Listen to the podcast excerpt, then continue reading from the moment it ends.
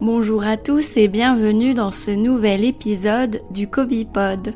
Je suis Julie, diplômée d'infectiologie et rédactrice santé à Futura. Si vous voulez soutenir ce podcast, n'hésitez pas à vous abonner, à laisser une note et un commentaire sur vos plateformes d'écoute préférées.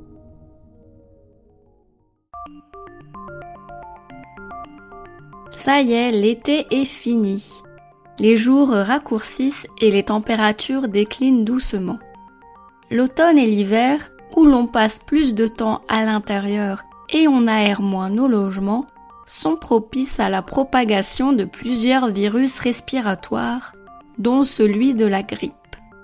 D'ailleurs, la campagne de vaccination antigrippale commencera le 26 octobre prochain pour les seniors.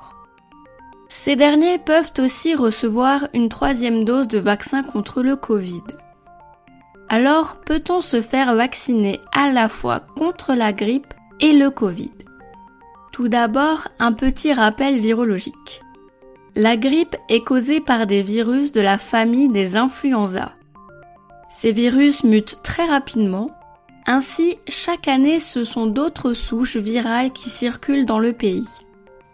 Les vaccins ne sont donc plus efficaces d'une année sur l'autre.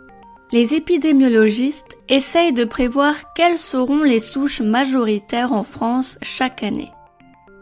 Le vaccin est élaboré en fonction de ces prévisions et ils sont le plus souvent conçus pour lutter contre quatre souches d'influenza différentes.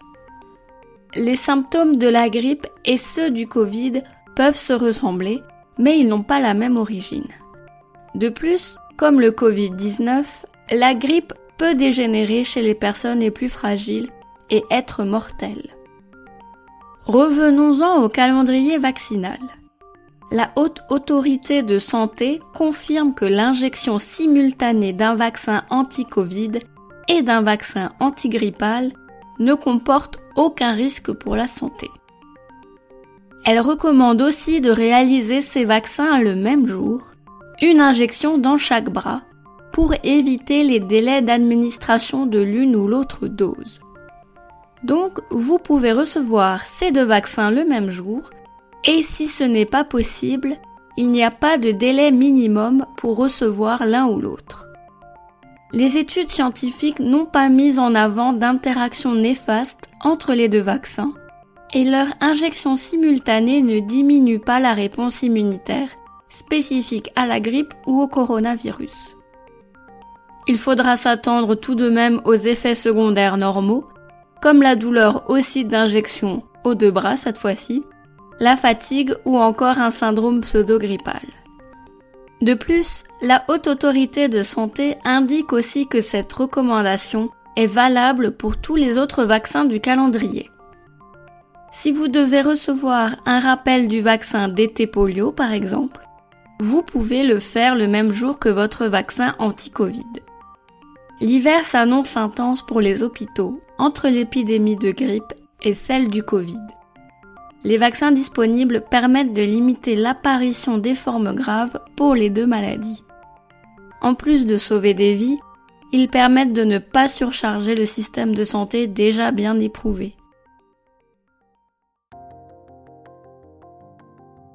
Ailleurs dans l'actualité scientifique autour du coronavirus. À partir du 15 octobre prochain, les tests PCR ne seront plus automatiquement remboursés. Seuls les tests prescrits par un médecin le seront. Les autres, dits de confort, qui sont réalisés pour entrer dans les lieux soumis au pass sanitaire, coûteront environ 40 euros. Un nouveau protocole sanitaire va être testé dans les écoles.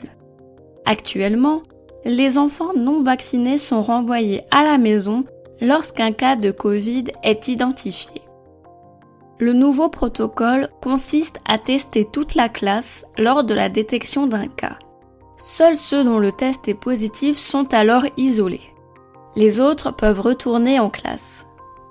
L'expérimentation sera mise en place dans une dizaine de départements dans les prochains jours. Merci d'avoir écouté cet épisode du Covipod. Grâce à la vaccination, l'épidémie de Covid-19 décline, mais nous ne sommes pas à l'abri d'une nouvelle vague épidémique. Les gestes barrières restent primordiaux. Pensez à toujours bien porter votre masque sur votre bouche et votre nez, à vous laver les mains régulièrement au savon et à l'eau. Pour soutenir notre travail et améliorer notre visibilité, abonnez-vous et partagez ce podcast autour de vous. Vous pouvez retrouver l'actualité scientifique autour du coronavirus sur Futura. À très bientôt!